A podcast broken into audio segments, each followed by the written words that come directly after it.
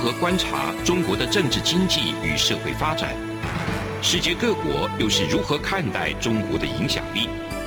而两岸间有哪些焦点议题与新闻事件？深入解析，多面向的透视中国。欢迎收听《这样看中国》。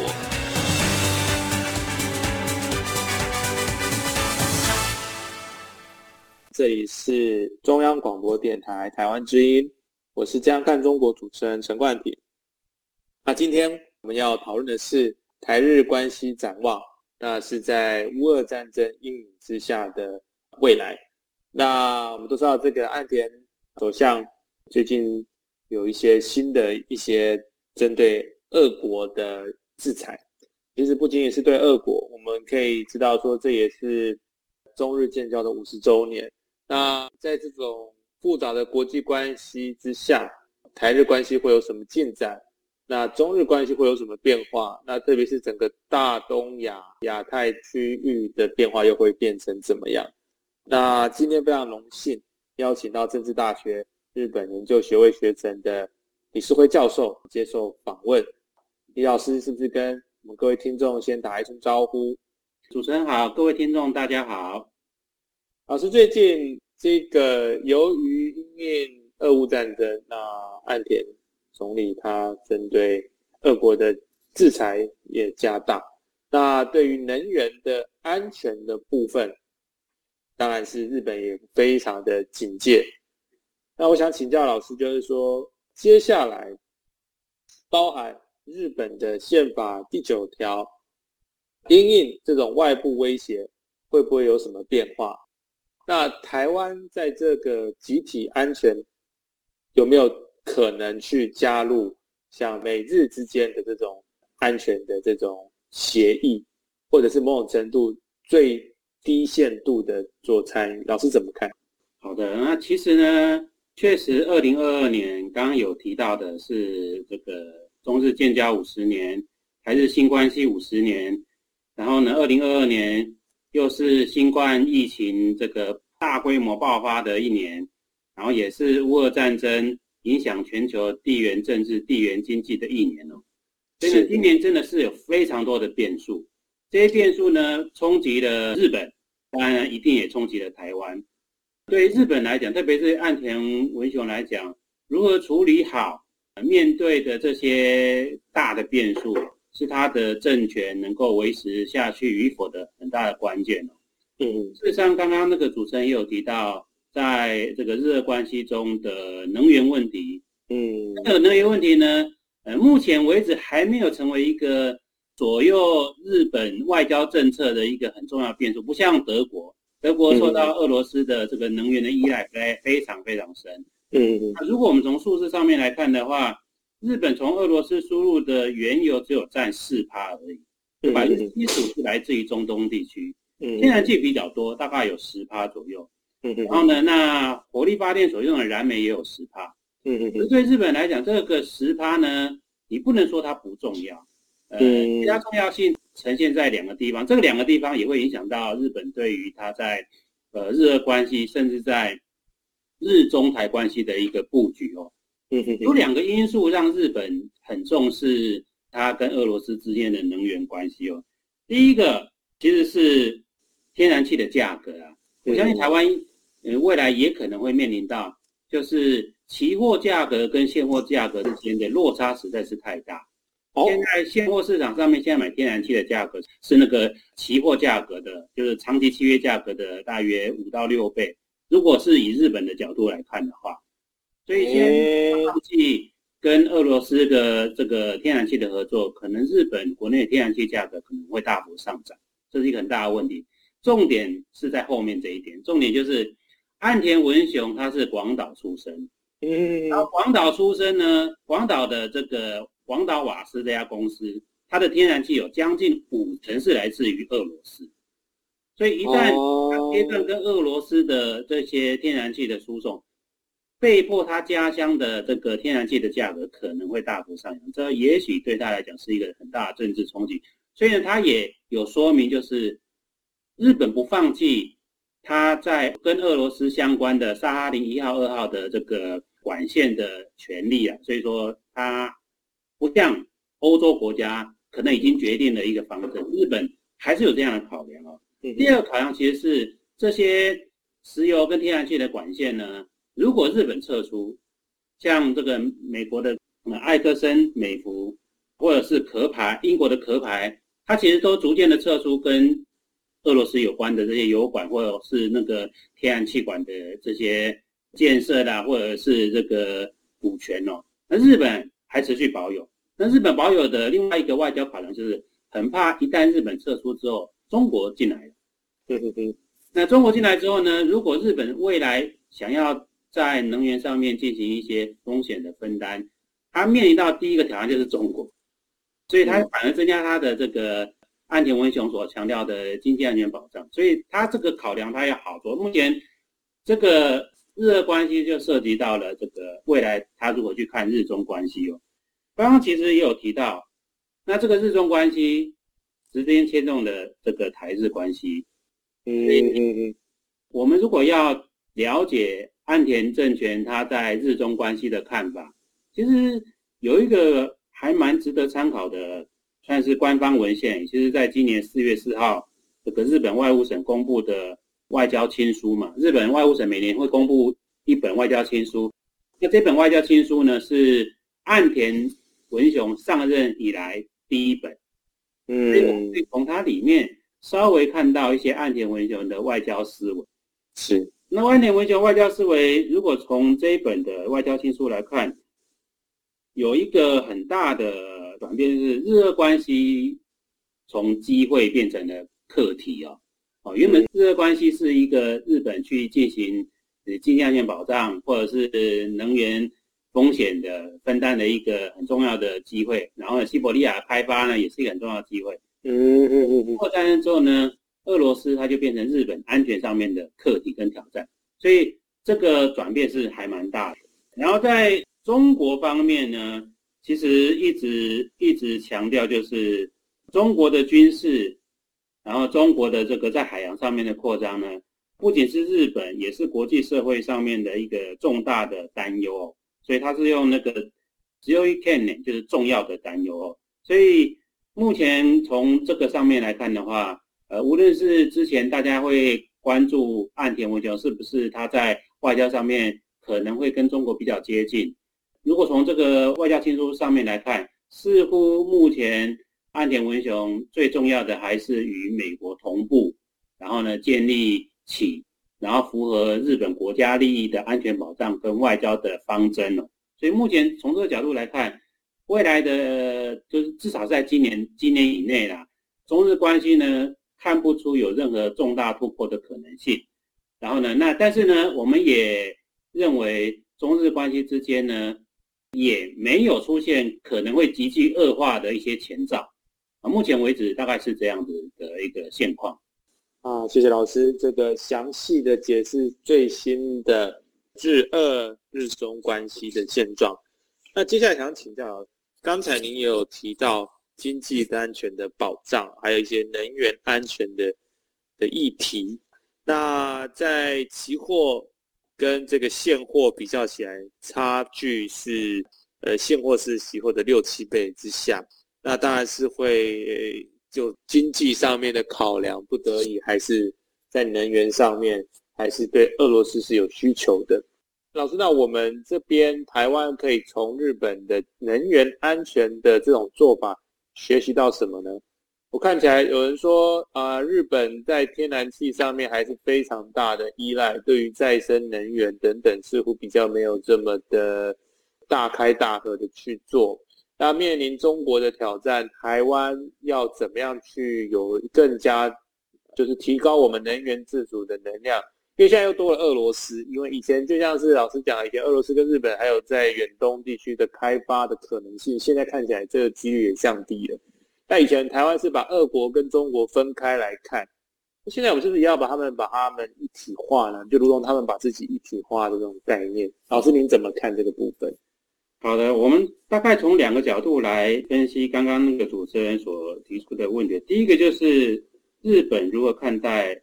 日俄关系跟日中关系的，就是说，它的外交上面，它目前我们看到是有一点走在钢索上面。毕竟对于这个欧洲国家来讲，他们只面对一个威胁，那就是俄罗斯嘛，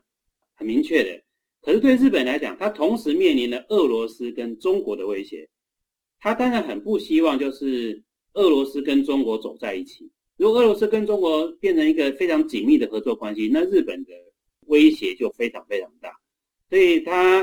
呃是希望就是能够维持一个很稳定的等距的关系，然后呢，在日美安保体制的架构之下，然后呢不要同时跟中国以及俄罗斯进行很强烈的对立啦。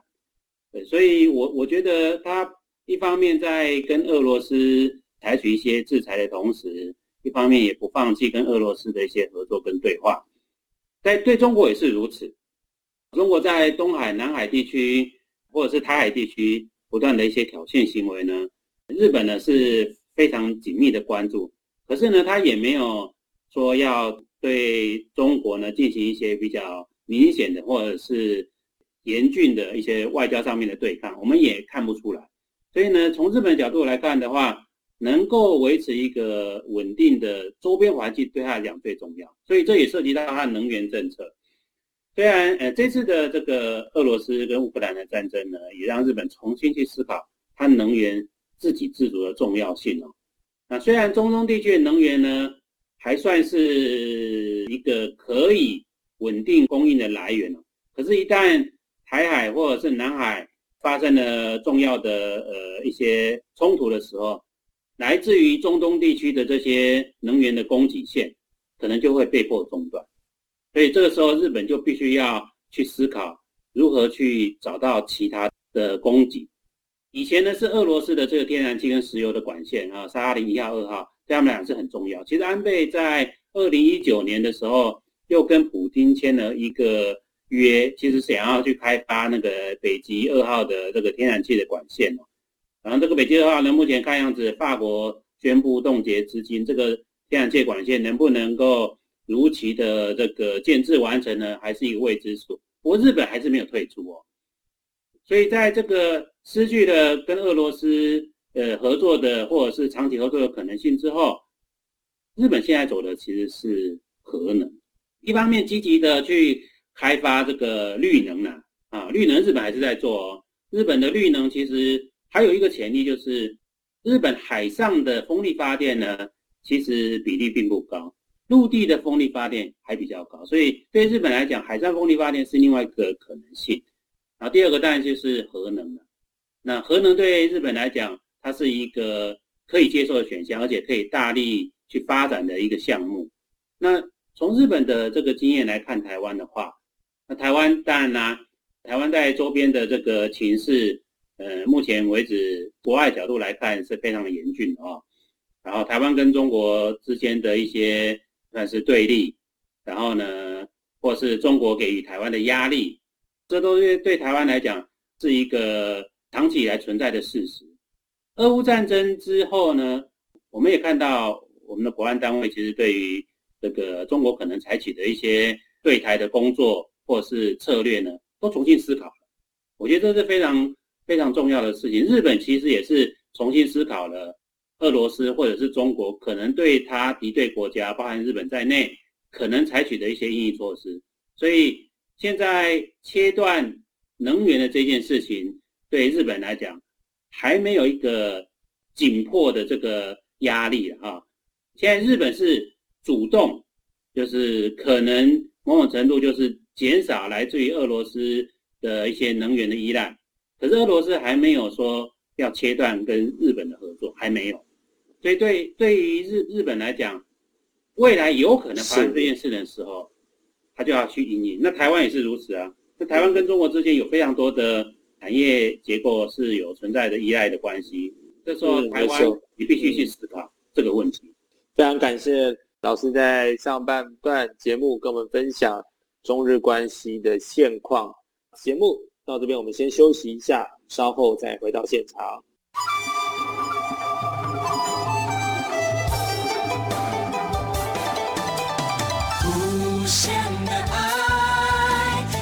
全世界传开永恒的关怀来自台湾之一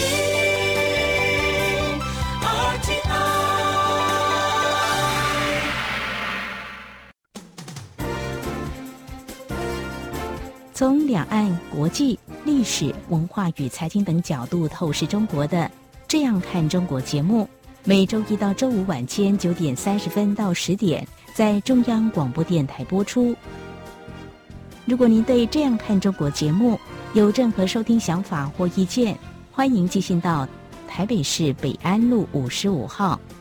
也可以透过电子邮件的方式。节目有两个信箱：二零二零 at。r t i 点 o r g 点 t w，或是二零二零零二零三 n e w s at gmail dot com。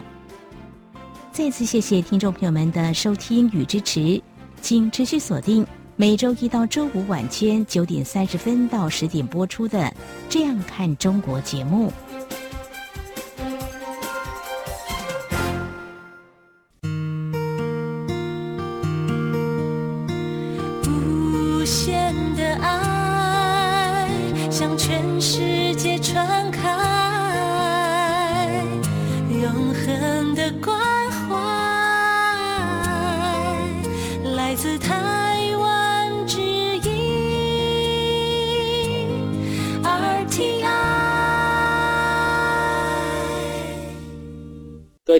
好，这里是中央广播电台台湾之音，我是主持人陈冠廷。那我们今天非常荣幸请到李世辉教授来分享中日台关系的展望，特别是在俄乌战争之后。刚才老师谈到能源安全，也谈到经济安全。那接下来想要呃请教老师的，在各个不同的领域下，中日之间的竞争跟中美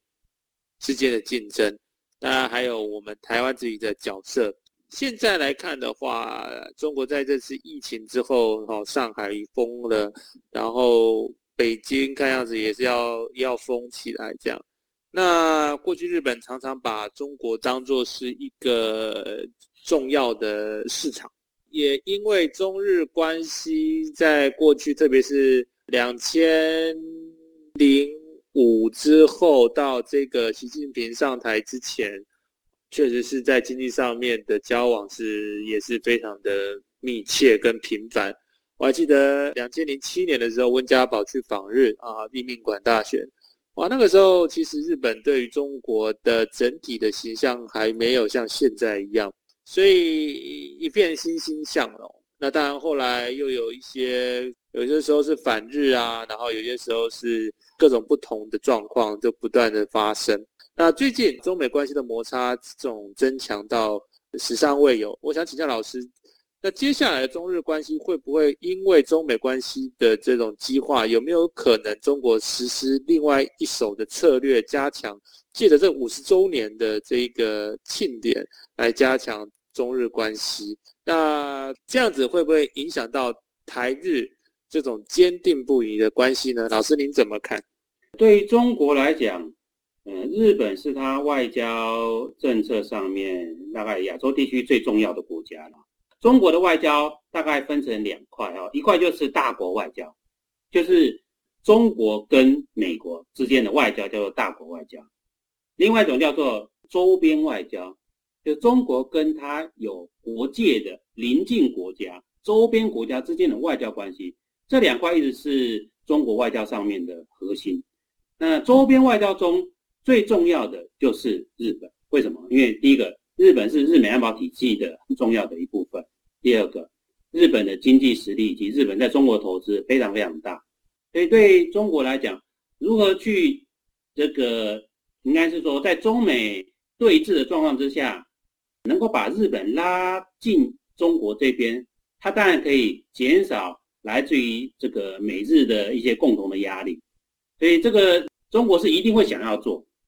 那中国要想要做这件事情，他也会想要透过今年的建交五十周年的这个氛围去做，这也是中国的传统。中国很喜欢在这种几周年、几周年举办一个大拜拜式的活动，邀请重要的政治人物到北京也罢，或者是他们去访问国外也罢，通过这个方式去营造一个良好的氛围。那可是呢，现在中国即便想要做这件事情，它会面临到一个很大的困境，或是一很大的课题。这个课题是以前没有的，就像刚刚我们的冠廷所说的，二零零七、二零零八年的时候，中国的这个领导人去日本去这个参访，去跟日本的这个首相去进行互动的时候，其实日本民众对于来自于中国领导人是相对是欢迎的，就是没有很强的敌意。可是呢，经过了十几年的发展，到现在，中国的领导人或是中国的国家或者中国共产党，然后他在日本的印象呢变差了，就是说。即便中国希望透过这些方法去营造一个良好互动的中日关系，可是日本民众可能不买单。日本民众不买单呢，也会让日本政府不太敢做一些明目张胆的一些违反日本民意的一些紧密的合作。所以，即便日本要合作，他一定会要求中国做出一些承诺或让步或改变。然后呢，让中日之间的交往能够更顺畅，所以这些改变就包含了可能在东海地区，是不是中国的这个船舰不要出出没的太频繁？然后呢，或者是这个有一些规划日本的中国的学者回到中国去之后就消失了，中国是不是要把这个问题好好的解释一下？毕竟他们在法律上也算是日本，也算日本人哦。啊，这些问题，然后在台海问题上面。因为日本对于台海问题非常关注，台海问题上面，中国是不是能够采取一些比较稳健，然后呢，能够维持现状或和平现状的一些方式，或在南海问题上面，中国能不能做一些这个符合法律规范的行为？这些东西呢，一定某种程度要中国做一些可能某种程度的承诺或让步，中日关系才有可能就是进一步的进展。不过，如果我们从历史上面来看的话，日本在中美之间，哈，它其实很像一个钟摆在摆荡，哈。就刚刚我们那个所提到的，就是二零零五年之前呢，这个钟摆是摆在美国那边，有日本这个钟摆是摆在美国那边。当时的小泉纯一郎其实跟美国关系很好，然后呢，跟中国关系很差。可是呢，因为跟美国关系很好之后呢，在日本的外交钟摆上面就会慢慢慢慢的往中国方向摆。所以呢，到二零零七零八年的时候，就慢慢的摆到中国这边。到二零零九年民主党上来之后呢，哇，真的是摆到完全是摆到中国那边。可是之后安倍上来之后，又慢慢的摆到日本那边去了。安倍在二零一七一八年的时候，有有一点可能会摆向中国那边，可是发生中美贸易战，是，所以他其实没有完全摆过去。所以这样的一个日本日本在美国跟中国之间这个摆荡，我们。也可以持续去观察，还是一个蛮有趣的现象。真的是非常的精辟的解说，从这个大格局的部分，从大国关系讲到周边关系，是的分析确实是十分的到位。那近期我们又看到这个中国的辽宁号，好像是又在做演训，那这就不仅是经济安全的，那就是就战略上面的安全来看的话，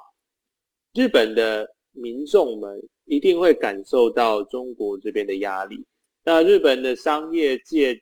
一定是在这个中国的这种最新的这种封城的指引之下，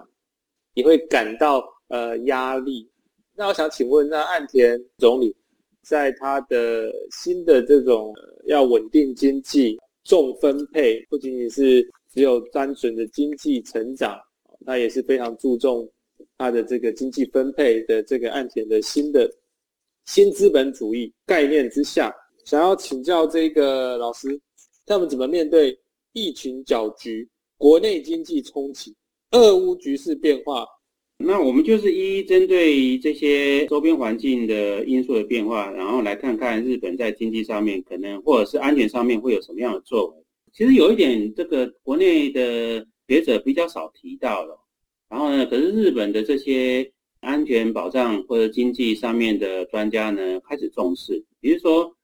乌俄战争之后的这个日俄关系的变化，一定会牵动日本的所有的战略布局。就这件事情，日本就已经开始深刻思考。我们举一个跟台湾有关的例子好了。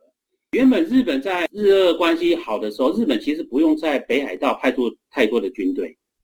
他不用面临来自于俄罗斯的职业压力。所以它的军力配置呢，都是以在这个冲绳为核心的这个日本叫做南西海域，就是钓鱼台这附近东海钓鱼台，甚至是台海地区，他们军力部署大部分是放在这里。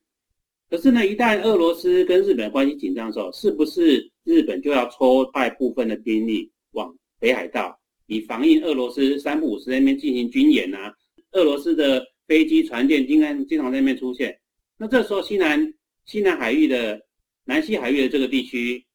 它的防卫就面临到某种程度的不足，这可能会让中国趁虚而入，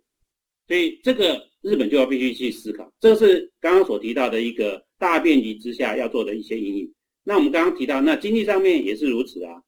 呃，日本其实很早就有开始思考 China Plus One 的政策。那 China Plus One 政策比较是接近是，在中国之外找一个可以逐渐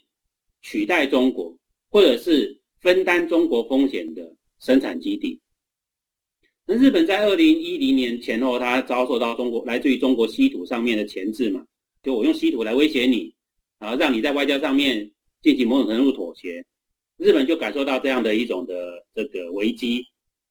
所以持续去找。找到印度，或是找到东南亚其他国家，可是他们也发现，你很难把现有的这些在中国已经有了数兆元资产的企业，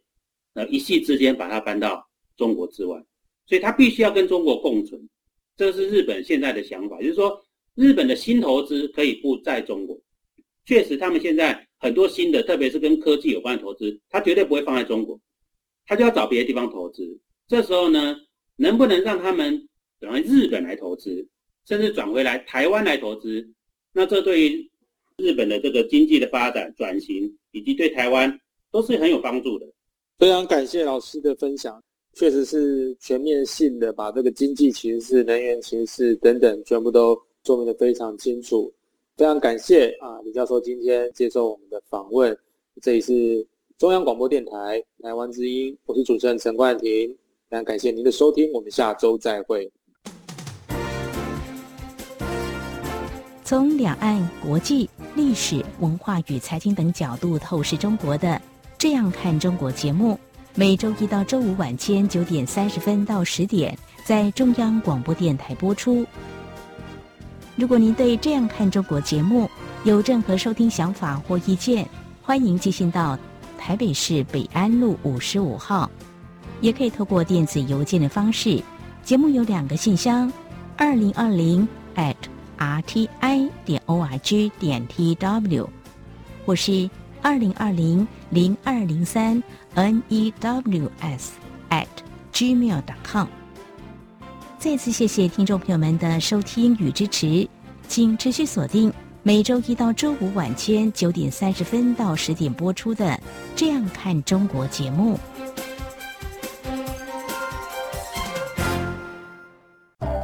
儿子，啊，等一下陪我去一趟邮局。妈，你去邮局要干嘛？去领钱转账。哦，不用这么麻烦啦，转账不需要临柜哦。嗯，这怎么可能？不去怎么提钱啊？行动邮局 App 通通都能搞定啊！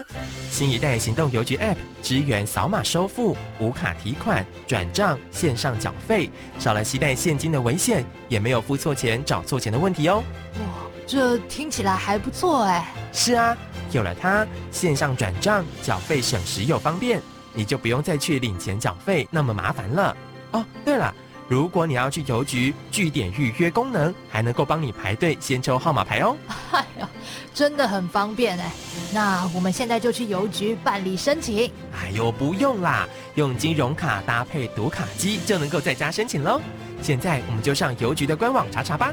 以上广告由中华邮政提供。是阳光，翅膀打开了世界之窗；是阳光，翅膀环绕着地球飞翔。